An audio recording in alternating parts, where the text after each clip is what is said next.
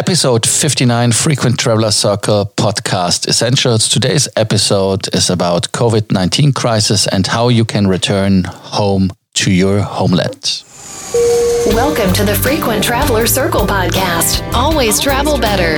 Put your seat into an upright position and fasten your seatbelt as your pilots Lars and Johannes are going to fly you through the world of miles, points, and status. Today I will explain it on the example of the German government, how they reacted, and that will be kind of a blueprint for every other government, not because the Germans do it perfectly right, but because that is how governments organize it. The first step is to register with your embassy or with your government, with the State Department, and tell them, "Hey, I'm here somewhere." And the Germans did, for example, tell them, "Hey, we are listen, we are in in Punta Cana, we are in Barbados, we are stranded in uh, Egypt, we are stranded from yeah from uh, cruise ships somewhere," and the German government worked with Lufthansa together on a plan and they will send 747s, 340s, 350s to do so-called rescue flights. The flights are paid by government depending um, which government you are holding the passport from. Some charge money. The Germans charge money. It's uh, sometimes a symbolic price. Sometimes it's a uh, a little bit more hefty the price. But in in the full, you have the chance to get home. In the case of Germany, um, they said, listen, we organize it for you and we pick you up. But then you have to take yourself care that you use the flights. If you're not coming now and you want to stay, we do not pick you up later. So it's not a shuttle service which will be done uh, every two weeks or every week. So it's a once in a lifetime opportunity, if you can say so. And the German government put 50 million euros into the yeah in this um, operation and uh, even Eurowings and Austrian airlines, Swiss, all governments are sending aircrafts out to pick up their own passengers. That are the flights you see mostly now on Flight Radar, and you ask yourself, "Hey, why they are flying?" It's to rescue their own citizens.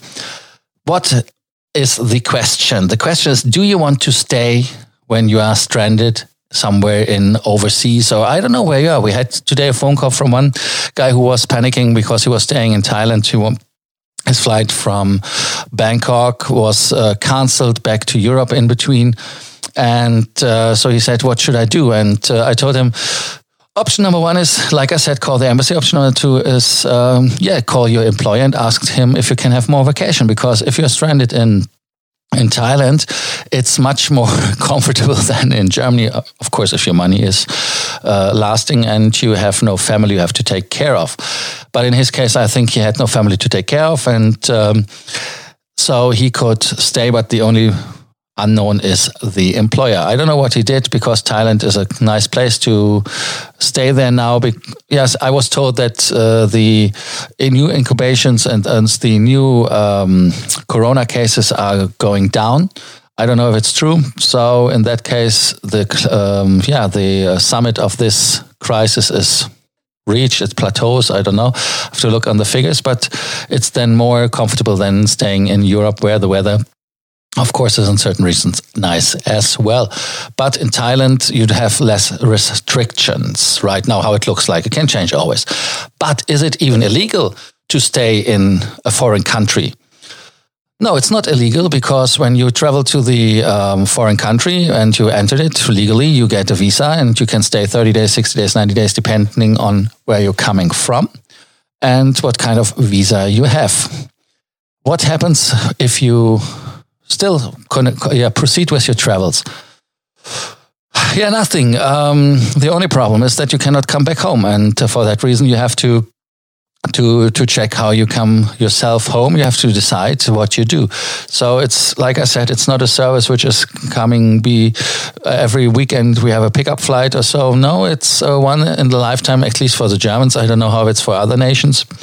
And um, so that is not illegal, but it can have some troubles as you have to stay a couple of weeks. Uh, so make sure that you have cash and that you have uh, no obligations at home, which can be torpedoing your um, ideas. So what you have to do is um, like I said, uh, you have to take care of yourself that you come back. And the airlines are closing down the services, and it can be a hassle to come back. As you see, we had today a lot of phone calls in regards how they how you can come back. If you have any headaches in regards of how to come back, do not hesitate to call us or to send us a message. We are happy to help you and to guide you. No problem. It's not expensive. It's free of charge, so you can um, get at least some advice from us with from our experience. Thank you so much for listening to the Frequent Traveler Circle podcast essentials. Today's episode um, was about the corona crisis and how to return home. So do not hesitate to subscribe to our podcast that you do not miss any of our future episodes. Thank you so much. Bye bye. Thank you for listening to our podcast, Frequent Traveler Circle. Always travel better and boost your miles, points, and status. Book your free consulting session now at www.ftcircle.com now.